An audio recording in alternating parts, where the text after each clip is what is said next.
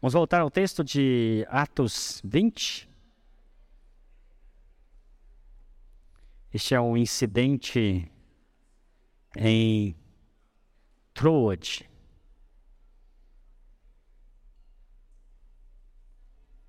Atos 20, a começar do verso 7. Lucas relata que era um, um domingo e a igreja lá em Troade, ela se reuniu num local, é um local grande, espaçoso, três andares. E quando eles se reuniram lá, a igreja estava reunida e Paulo trouxe a palavra. Lucas não não esconde alguns detalhes. Ele vai dizer que Paulo era um tipo do pregador que gosta de delongar a mensagem, né? Não sabemos quanto tempo ele falou, mas Lucas diz que a mensagem foi delongada. Atos 20, começar no verso 7, no primeiro dia da semana, reunimos para partir o pão e Paulo falou ao povo, pretendendo viajar no dia seguinte, continuou falando até meia-noite. E havia muitas candeias no piso superior onde estávamos reunidos, e um jovem chamado Eutico, o nome Eutico significa bom destino, uma boa sina, né? E esse Eutico estava ali sentado numa janela, adormeceu profundamente durante o longo discurso de Paulo e, vencido pelo sono, caiu terceiro andar. E quando levantaram, estava morto. Veja quem está dizendo isso é um médico. E Paulo desceu, inclinou sobre o rapaz, abraçando, abraçou, dizendo: Não fiquem alarmados, ele está vivo. Então subiu novamente, partiu o pão e comeu, e depois continuou a falar até o amanhecer, e foi embora e levar um vivo jovem que muitos consolou. Esse texto nós podemos lê-lo e interpretá-lo pelo menos em três perspectivas. A primeira perspectiva é do menino, a perspectiva do eutico, perspectiva de quem está na janela olhando para dentro. A segunda perspectiva é da comunidade, daquele grupo de pessoas que olha para Eutico e também para Paulo. E a terceira perspectiva é de Paulo, que olha para a comunidade e para o menino sentado à janela. No dia 5 de novembro de 2021, eu preguei esta mensagem e a gente viu na perspectiva do menino, do jovem, olhando para o jovem, tendo ele como o foco da nossa atenção. Hoje eu quero olhar na perspectiva da comunidade. Havia uma igreja em Troade. Um grupo de pessoas, nós não sabemos quantas pessoas eram. Mas pessoas em Troades foram evangelizadas, receberam Jesus como Senhor e Salvador, e eles tinham o hábito de reunirem-se semanalmente, no primeiro dia da semana, e naquele dia em especial, havia um pregador que veio passando por Troade e havia de lhes dirigir a palavra naquela noite. Esse pregador era Paulo que estava na sua terceira viagem, aqui é por volta do ano 58, 59 da era cristã. E aquela comunidade, então, imagino, começou a se movimentar. Um convida aqui, outro convida ali. E esse menino vem. É um garoto novo, pela descrição, possivelmente não tinha 20 anos de idade. E ele chega naquela igreja, naquela comunidade. Nessa época, irmãos, a igreja não tinha prédios. A igreja se reunia nas casas e uma vez ou outra alugava um espaço aqui, é como se fosse um clube da cidade. Né? Como tipo um clube do Banco do Brasil, alguma coisa assim. E eles reuniram ali naquele lugar. E era um prédio, pelo menos três andares tinha esse prédio. E esse menino entra e por razões variadas, ele não fica no meio. Ele vai para a extremidade, ele vai para um canto, senta-se na janela. E Paulo começa um sermão moroso, demorado. Naquela época as pessoas ouviam os sermões em pé. Ficavam em pé assim, ouvindo o pregador, né? Então você imagina você ficar em pé três horas, quatro horas, né? Cansativo. E o garoto sentou-se à janela Adormecido, ele caiu. E ao cair, ele morreu. Talvez um traumatismo craniano, alguma coisa assim. Lucas verifica que o menino está morto. Mas a Bíblia diz que assim que ele caiu, os irmãos desceram e Paulo desceu junto com os irmãos, abraçou o menino. E aqui Paulo faz o que o Eliseu fez lá no passado, né? Abraça o menino, filho da viúva, daquela mulher de Sarepta, e ele então transmite vida para aquele menino e ele retorna vivo. Nós vamos pensar olhando na perspectiva da comunidade, como eu disse. Aquele pessoal se reuniu. E eu creio que a motivação é: nós vamos ouvir um pregador, nós vamos ouvir uma mensagem, nós vamos ouvir uma palavra esclarecida, uma palavra que vai transmitir vida para nós, nós vamos ser edificados, instruídos, fortalecidos na nossa fé. Então, cada pessoa foi com essa intenção, com esse intuito de ali ouvir uma boa palavra, de ser edificado e fortalecido em sua fé. Eu não conheço essa comunidade, não vou julgá-la, evidentemente. Mas aqueles irmãos estavam ali todos atentos ao pregador, e eles não perceberam que o menino ficou deslocado. E é tão ruim quando a gente fica deslocado, não é verdade? Quando a gente chega num local, a gente fica assim, né? Eu me lembro um dia que eu estava numa reunião, né, pastores e tal. Aí eu estava ali, né? Aí começou a falar, então, eu estive na Alemanha. E o outro, ah, eu estava em Londres. O outro estava quase que eu falei assim, eu fui a São Paulo semana passada. Tinha que contar, não fui, né? Então fiquei aquela coisa assim, meio deslocado, né? Ou imagina que, né? Você está numa roda, aí a conversa, ela tem um, um tom que você desconhece, você não faz ideia do que eles estão falando. Vai chegando um momento, você fica meio desinteressado, né? Se incomoda, sai, vai embora. Meus filhos às vezes falam, pai, você não consegue esconder isso. Eu acho que eu sou muito assim, transparente no que diz respeito a isso. Quando eu me sinto deslocado, eu já começo a movimentar, já fico assim, aquela vontade de ir embora, porque estar deslocado é um negócio muito chato, não é verdade? E o menino chega ali, tá lá, e eu imagino que Paulo começou a falar. Então Deus chamou Abraão, e, e depois Deus apareceu a Moisés. Aquele menino nunca tinha ouvido falar de Abraão. Nunca tinha ouvido falar de Moisés, eu não fazia ideia de quem fosse rei Davi, nada disso. E ele achou que o assunto não era com ele. Então ele vai se esgueirando, vai se afastando, se afastando. E chega um momento, ele senta na janela, aí ele adormece e cai. Eu fico perguntando, por quê? Em muitos lugares as pessoas chegam, chega, digamos, numa igreja, e aí elas veem como as coisas são, mas depois elas não voltam mais. Elas não se veem ali, elas não se sentem de alguma maneira enturmadas, integradas, trazidas por meio.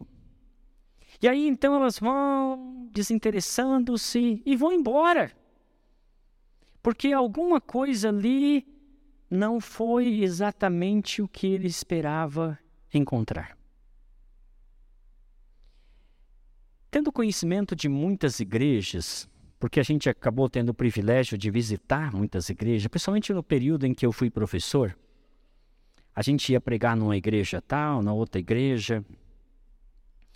E a gente percebeu que existem muitos tipos de igreja no Brasil. O Brasil é um negócio assim, desculpa a expressão, samba do crioulo doido, né? Tem igreja para tudo quanto é gosto. Tem igreja com os mais variados perfis.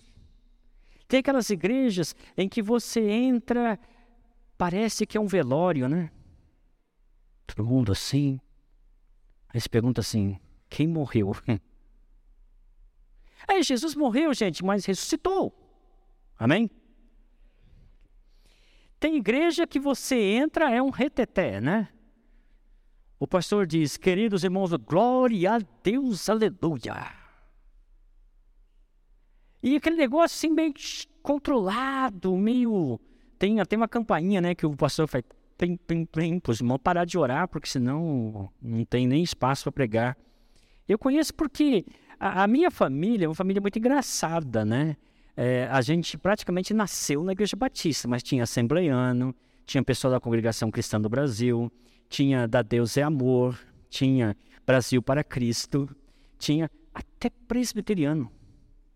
Acredita? E a gente naquela época ficava horrorizado, porque naquela época, não sei hoje, tá, gente? O presbiteriano fumava.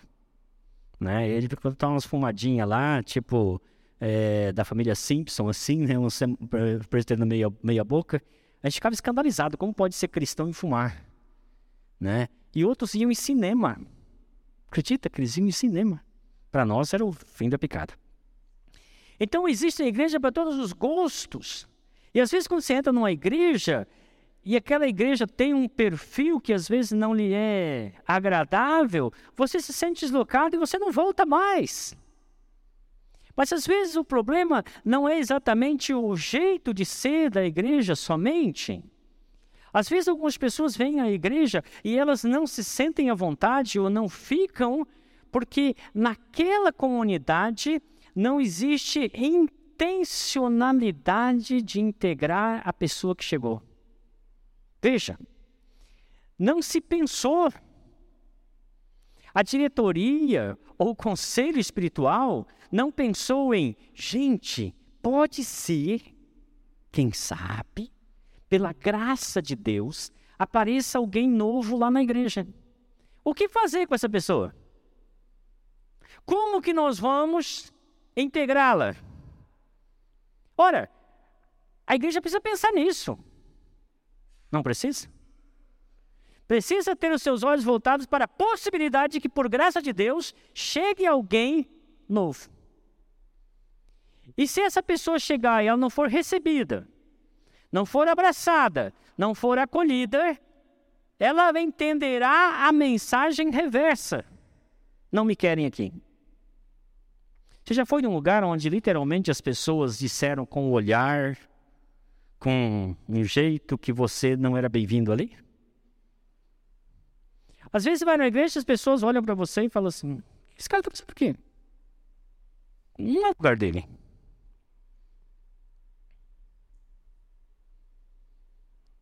A mensagem que essas igrejas que não estão preocupadas ou intencionalmente voltadas para integrar essas pessoas transmite para elas a seguinte mensagem: você não é bem-vindo aqui.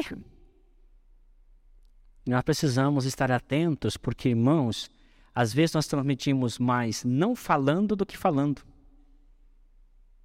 Nossa forma de agir pode estar dizendo para a pessoa: você não é bem-vindo aqui.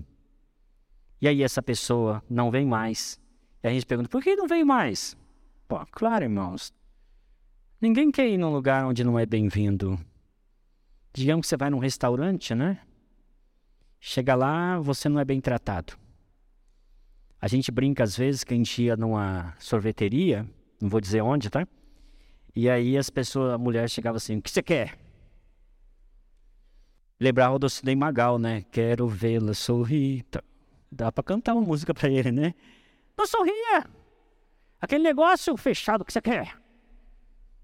não quero mais nada, né? Tô indo embora. Imagina a pessoa chegando aqui na igreja gente o que você vai fazer aqui? Ele falou, bom, nada. Porque faltando intencionalidade, a gente acaba errando nesse sentido de ser receptivo, da pessoa sentir-se à vontade. Eu sei que em muitos lugares, não somente essa falta de intencionalidade, mas as pessoas não ficam por causa do anacronismo da comunidade. Anacronismo significa que você vive fora do tempo. Gente, eu nasci na igreja, tá, gente? Meu pai foi fundador da igreja em 1971.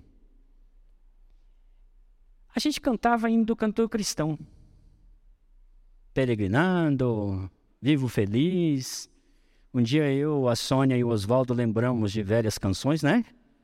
Foi bom, né? A gente não cantou porque eu sou desafinado, né? Mas são velhas e bonitas canções, Mas, queridos, elas foram produzidas e cantadas naquela época, a gente pode cantar de novo aqui tranquilamente, mas se a gente ficar preso a uma velha liturgia, engessada, quadrada, e não ter essa abertura para que a gente possa ter experiência de cantar novas canções com novos ritmos, que possam envolver o grupo mais novo. Tudo bem, irmãos Eudiste?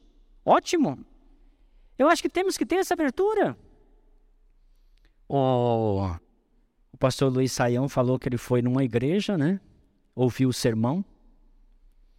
E aí, então, terminando o culto, tinha umas 15 pessoas assim na igreja, uma igreja enorme. Aí ele chegou e falou: ah, Eu percebi que você usou uma versão de 1811. Pastor, é, está no nosso estatuto da igreja, que essa é a versão oficial da igreja. 1811, gente. Não, né? Pelo amor de Deus. Vamos lá. Essa, essa aí precisa ser atualizada.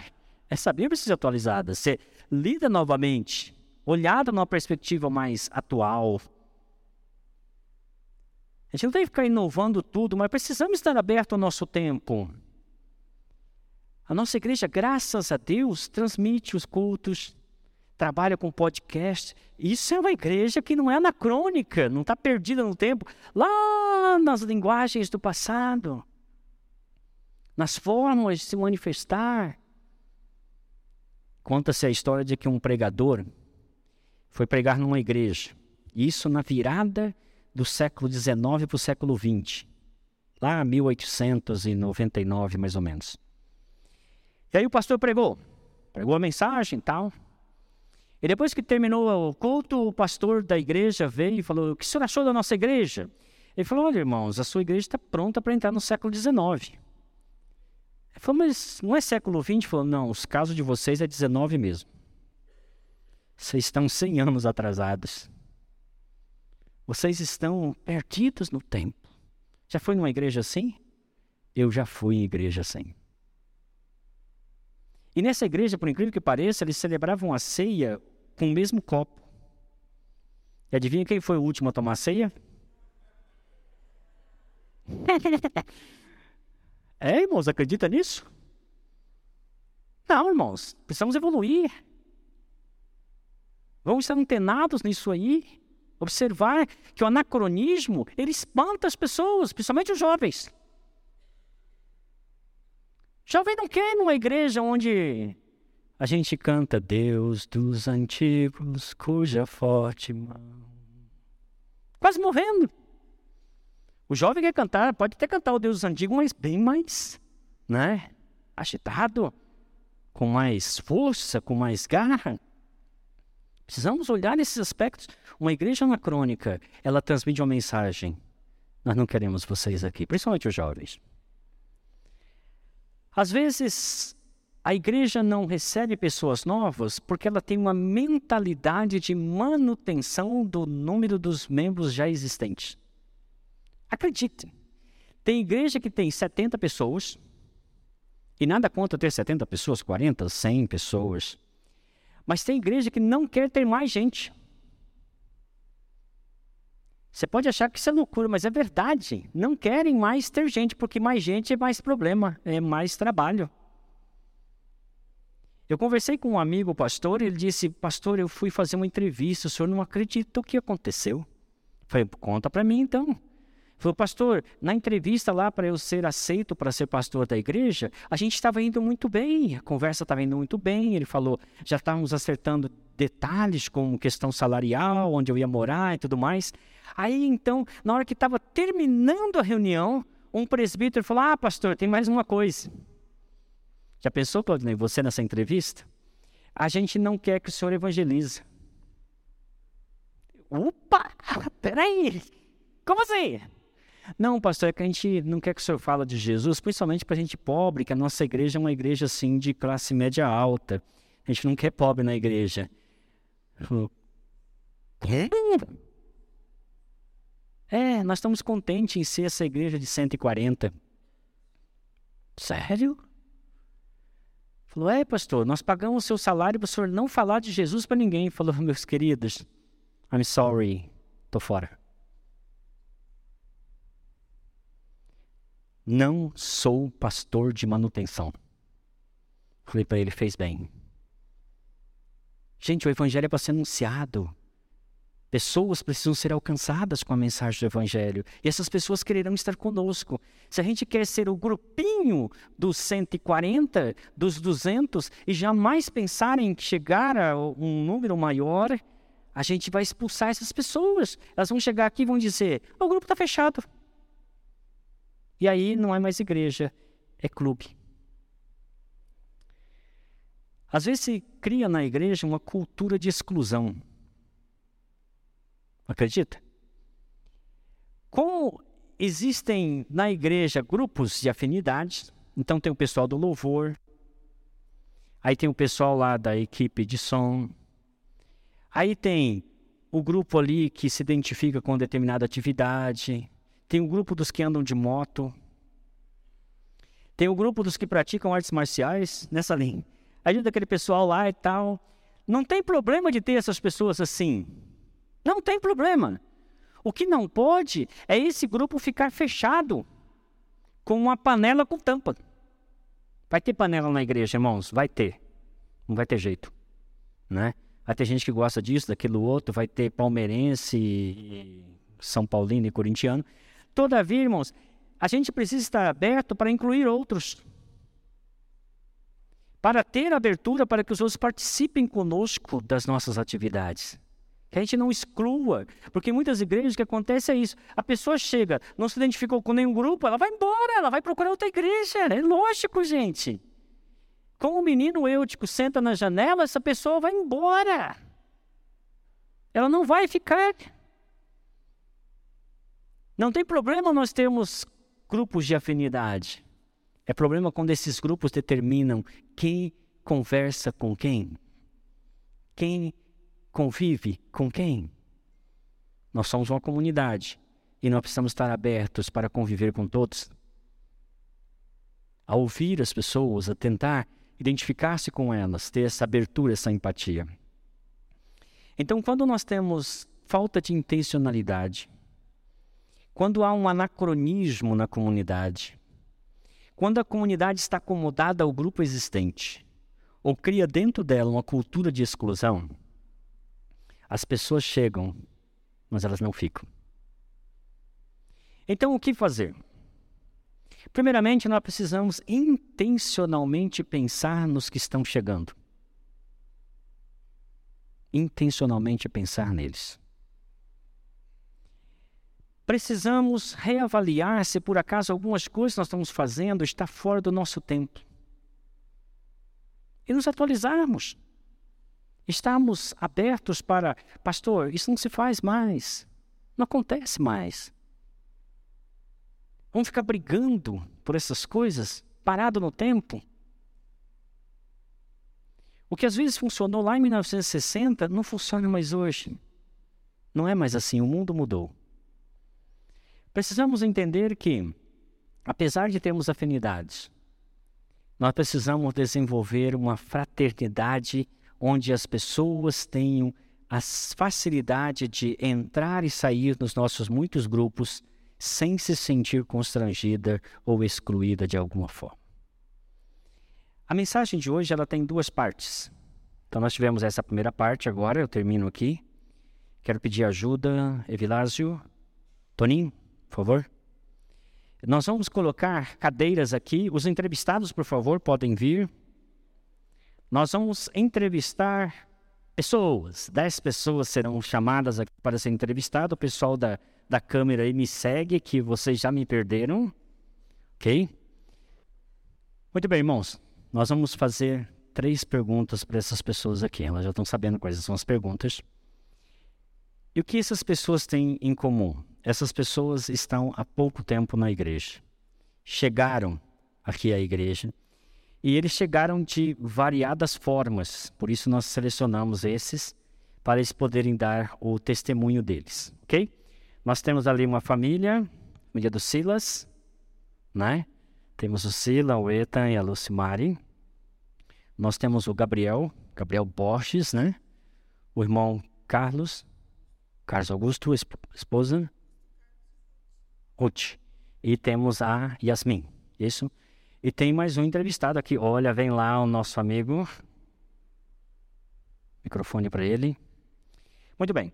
Nós vamos fazer três perguntas para eles. Eles vão responder para nós essas perguntas para que a gente possa ouvir deles é, a respeito de como eles conheceram a igreja e como eles foram é, recebidos, certo? Estou achando as perguntas aqui, gente. Vamos lá que já vai Deixa eu ver onde estão as perguntas aqui. E aí, então, nós vamos fazer essas perguntas para ele. Primeiramente, então, vamos lá. Yasmin, como é que você conheceu a igreja? Depois não, Yasmin. Como você conheceu a igreja? Ficou sabendo da existência, por favor. Minha mãe foi convidada por uma pessoa que veio fazer o culto, cantar, né, no especial de Natal. E aí, foi a primeira vez, ela convidou pra gente vir ver tal. E aí, minha mãe e eu, só veio eu e ela, a gente gostou bastante, foi super bem recebido, o povo sempre acolhendo muito bem. E aí passou, a gente vinha com frequência, vinha só eu e ela e tal. E a gente convidou meu pai para vir e tal. E aí ele aceitou. Aí de vez em quando ele vinha, só que aí ela parou assim um pouco de vinho e eu continuei, eu me senti super bem acolhida. Amei vir passei a fazer parte do, dos adolescentes, vim em encontros sempre, sábado. É isso. Como é que você está vendo a igreja hoje? Ah, hoje eu vejo como uma família, de verdade. Me sinto muito bem aqui, eu tenho muito prazer de vir todas as vezes no, nos encontros. E o pessoal me trata muito bem, sempre com muito carinho. Muito bem, gente. Vamos aplaudir. Man. Mavut. Strike. Irmã Ruth é Carlos, né? Carlos Augusto, isso? Augusto Carlos. Augusto Carlos, ao contrário, Augusto Carlos. Irmã Ruth que vai falar que o, ele falou assim, tá meio gripado, tá meio rouco e tal, mas ele falou que vai balançar a cabeça Com quando ele falou. Também. Com vergonha também? Não precisa. Como é que vocês ficaram sabendo da existência da igreja? Conta para nós. Na verdade foi por uma curiosidade, né? Porque eu morava em Campinas e trabalhava em Vinhedo. Eu passava de ônibus por essa rua e via essa igreja grandona aqui escrita ali na frente. Aquele verso, né, da Bíblia. Aí a minha filha mudou aqui para Valinhos e um dia ela convidou, ela participava aqui na época, e um dia ela convidou, mãe, vamos lá na igreja com a gente, né? Você vai gostar. Aí ela falou, eu falei, qual a igreja que é? Aquela grandona que tem ali na Andradas, né? Falei, tá bom, eu vou. Aquela grandona que eu passava em frente todo dia para ir trabalhar.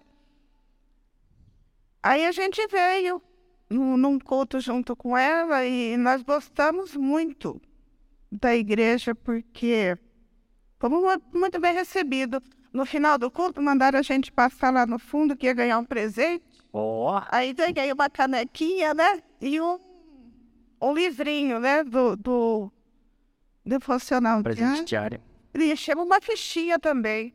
No dia seguinte, eu estava no trabalho e recebi uma ligação de uma pessoa da igreja. Olha. Perguntando como é que foi a, a, a, a, minha visita, se eu gostei da igreja, né? Se eu fui bem recebida. Falei que sim, né? Claro, muito bem recebida. E me convidando para retornar.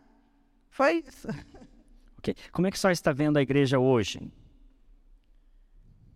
Então, hoje, faltou a segunda pergunta, pastor. Como é que eu vim para cá? Ah, é. Como é que vocês foram recebidos? Já falou que foi recebido, ganhou até um presentinho. Eu minha filha em tudo, todas as igrejas que ela ia, porque ah. chegava na época, eu entrava no carro dela e ia junto. Aí ela parou de vir aqui e começou a ir numa igreja em Campinas. Eu ia junto. Aí depois veio a pandemia. Ficamos sem igreja. Não achei o culto daquela igreja para a gente assistir online, mas achei o daqui que eu tinha vindo já e tinha gostado. Aí a gente ficou todo domingo assistindo. Também tinha um louvorzão ao vivo meio de semana, não perdia um. Amém. Olha aí. Oração na quarta, live da oração, eu falava na quarta. Aí a gente passou a vir sem. Aí quando terminou a pandemia, minha filha voltou lá para a igreja, eu falei, não, não vou voltar lá não, vou ficar aqui, eu vou aqui. Aí eu vinha, a gente vinha, a gente, né? Eu falo, mas é nós dois, nós estamos sempre grudados. A gente vinha só no começo que voltou presencial, a gente vinha só no dia da Santa Ceia, no presencial. Aí depois que tomamos a vacina, começamos a vir em todos os cultos. E estamos aqui até hoje. Graças a Deus. Como você vê a igreja? Você falou uma frase bonita lá em cima, eu quero ver. Eu não me vejo em outro lugar, porque eu me senti muito bem aqui. Essa aqui é a minha igreja, a nossa igreja, né? Falo por nós dois, tá? Que ele tá com vergonha. Amém. Obrigado.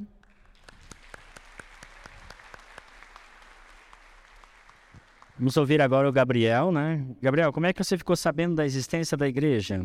O meu contato com a igreja foi de duas formas, né? A primeira foi quando eu era mais jovem, criança, né? Em Dayatuba eu frequentava a igreja livre, né? Aí mudei para Valinhos e fui para uma outra igreja e o tempo foi passando. Aí a segunda forma como eu tive contato com a igreja foi na faculdade. O professor, o pastor Marcos estava dando aula, né? Aí ele comentou que era daqui. Aí eu falei, eu já estava procurando uma igreja, vim aqui e me senti muito bem recebido, né? Quando a gente a gente veio no domingo à noite aqui, né? Eu acho que tinha umas seis pessoas. Aí o irmão Zé foi muito amoroso também, é, deu devocional pra gente, daí a gente se sentiu muito, muito bem recebido, né? Ok. Uh, como que você está vendo a igreja hoje? É, como eu vejo a igreja hoje, é o que me faz querer ficar aqui, né? É, no primeiro encontro que a gente teve, a gente falou sobre a questão lá dos judeus e a Babilônia, que foi é, mover e influenciar, né? Então é uma igreja que de alguma forma ela tenta se mover e influenciar as pessoas, né? E, e é isso que me faz querer estar numa igreja como essa. Amém. Ele está acompanhado da esposa, do irmão e da cunhada, né? Estão ali. Deus abençoe vocês. Uh, Silas e família, ok?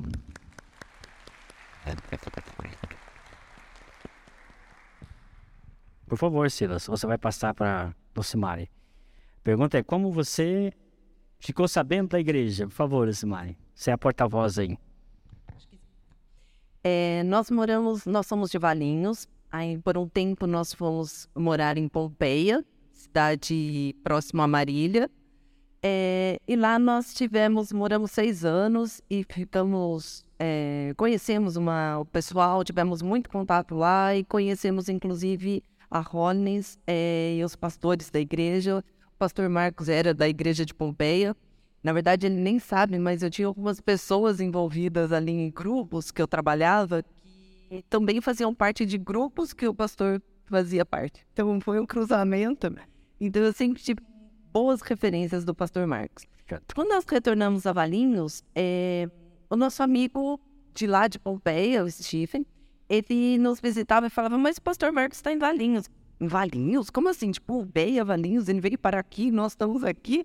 E ficou uma pouquinho aí, né? Nós pertencíamos à igreja de Vinhedo, mas Vinhedo acabou ficando inacessível para nós por causa das crianças. Nós temos três filhos, e cada um numa idade. Então, um é adolescente, outro é infantil e um bebê. Então, cada hora era uma programação e logisticamente ficou muito difícil. Silas começou a visitar várias igrejas e até que, de novo, nós fomos chamados para vir para essa igreja. Entendemos como um chamado. Silas e o Ethan iam em várias igrejas aqui em Valinhos e não sentiam esse acolhimento.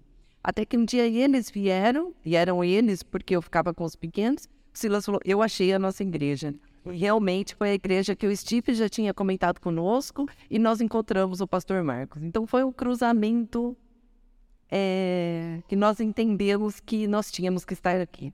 Amém.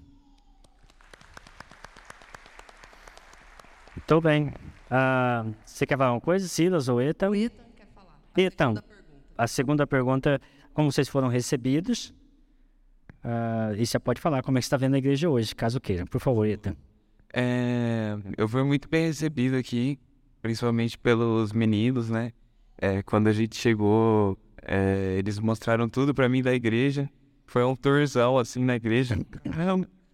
É, e eu achei o espaço muito legal, todas as programações. Quando eu cheguei, a gente já teve a viagem pro Beto Carreiro. eles já me incluíram tudo, então foi muito, foi muito amigável, foi, foi muito bom. Foi legal. Que bom, gente. Muito bem. Parabéns aí à equipe, né? Fala, Silas. É, é sobre o, o, é, como eu vejo a igreja hoje, né? É, eu vejo a igreja para o futuro. Eu, eu, vejo uma igreja preocupada com os jovens, né? Porque nós é, adultos, nós mais velhos, é, é, é muito difícil nós, nós sermos tocados assim pelo mundo, né? Mas os jovens, eles são, eles, eles têm uma, uma luta muito grande com, com o mundo, né? Então, a, a, no, a nova geração, ela é a, a, geração que a gente tem que tomar muito cuidado com ela. Então, eu, da, da mesma forma que eu tomo cuidado com os meus filhos, eu vejo a, a igreja se preparando para isso, né? Inclusive, agora o, o, no, o novo espaço feito, né? E, e, a igreja saindo da, da, da pandemia agora e se preparando para o, o jovem, para, para, para os adolescentes, né? E isso é que é que me conforta, né? E isso é que me faz ficar prestando atenção na igreja, se é, se é uma igreja comprometida ou não com a palavra de Deus. Amém. Bem. Gabriel. Gabriel, como que você conheceu a igreja? Conta para nós. Quando me mudei para cá para Valinhos, é, os meus tios eles já frequentavam a igreja dela, só que eu não conhecia. Eu fiquei muito tipo assim, quando eu passava aqui, eu passei aqui pela primeira vez, eu vi o tamanho da igreja e falava, nossa, igreja grande, bonita tal, né? Só que eu não pensava na minha cabeça em, tipo assim, entrar todo dia e fazer parte de tudo isso que tá acontecendo. Aí, um dia eles vieram no culto, que era a época que tava a pandemia, que tava vindo pouca gente, que era culto à noite. Eu vim um culto à noite, então para mim, tipo assim, eu assisti o culto e tal, mas eu não sabia que existia a IBD, os adolescentes e tal, tudo isso que eu faço parte. Aí foi quando é, a minha tia apresentou os adolescentes, que hoje é o Age Loss and Eu comecei a frequentar tal. Meu primeiro encontro eu lembro que foi, tipo assim, bastante, inclusive, todo mundo, tipo assim, me ajudou a me turmar tal. E o meu primeiro, primeira pessoa assim que me acolheu bastante foi o, o João, que nos está aqui hoje, o Joãozinho. Aí, tipo assim, eu criei um amor por essa igreja que. Legal. Que eu não consigo nem explicar em palavras. É, foi muito bom para mim. Amém. Obrigado. Eu, eu tava contando os entrevistados, falei, mas cadê os outros dois? Eram os dois aqui, ó. Eles já falaram uma vez aqui o testemunho da igreja do Tijolinho. Mas nem todo mundo ouviu a história da igreja de Tijolim. Então eles vão contar de novo. Como é que vocês conheceram a igreja?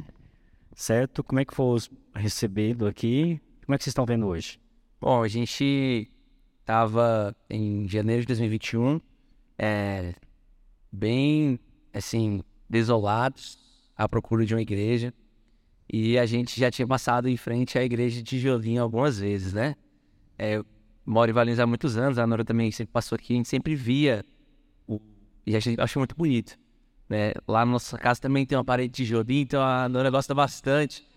É uma identificação, foi. A gente ficava falando, olha aquela parede de tijolinho, amor, tal. É, vamos lá na igreja do tijolinho. a gente veio visitar a igreja do tijolinho em janeiro, fevereiro de 2021, eu acho. E eu acho que uma das coisas que mais marcou nossa recepção foi o Zé Luiz, né? é, o coração dele, a recepção dele, a alegria, o amor, o cuidado dele nos marcou muito. E uma segunda coisa que também nos marcou muito foi é, os pastores, né? Tanto o pastor Ela quanto o pastor Marcos, assim, a receptividade, a humildade e o comprometimento com a palavra de Deus e tudo mais. E você? E acho que a, a terceira pessoa foi o João, né? Que ficava ali pegando nosso pé, vinha falar do Vilas, do cabelo, né? E então essa coisa dele ser extrovertido, né? Foram, foram uma das primeiras conexões. Mas agora falando de contato um pouco mais íntimo, curiosamente, acho que poucos sabem disso, mas é o grupo que a gente começou a fazer amizade primeiro, não foi o de jovens. Nós amamos vocês muito, mas antes de vocês foi a Academia Permanecer, gente. a galerinha do Academia Permanecer aí, a gente tem um coração é, muito grato, assim, por vocês. A gente foi convidado pela irmã Ruth para. Eu, fui, eu sou professora de educação física e ela me convidou para passar um alongamento em um encontro da Academia Permanecer, né? Os irmãos mais experientes daí. E aí, nesse contato, a gente começou a fazer amizade, tivemos chance de conversar, ir na casa de alguns, né? E, e isso foi muito bom pra gente, porque nós nos sentimos amados, acolhidos, e a partir daí, nos envolvemos também com o Ministério de Jovens, né? O, o Awake Youth e o Ministério de Louvor, e as coisas foram acontecendo de forma muito rápida, né? Amém. Se sentem parte daqui agora, né? É, e eu acho que a, como a gente vê a igreja do futuro é com saudade já, na verdade.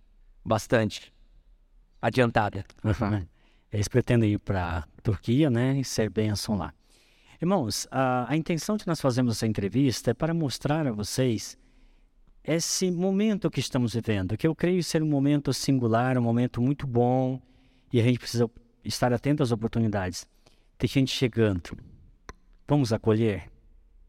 Vamos abraçar, vamos intencionalmente trazê-las para o meio, como eles foram trazidos, né?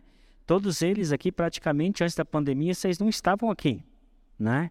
Estão todos aqui e estão chegando outros. Precisamos ter essa abertura de recebê-los, de amá-los, de acolhê-los, para que eles se sintam à vontade em nosso meio e queiram permanecer e aqui crescermos juntos para a honra e glória do Senhor Jesus. Amém? Muito obrigado. Deus abençoe a todos.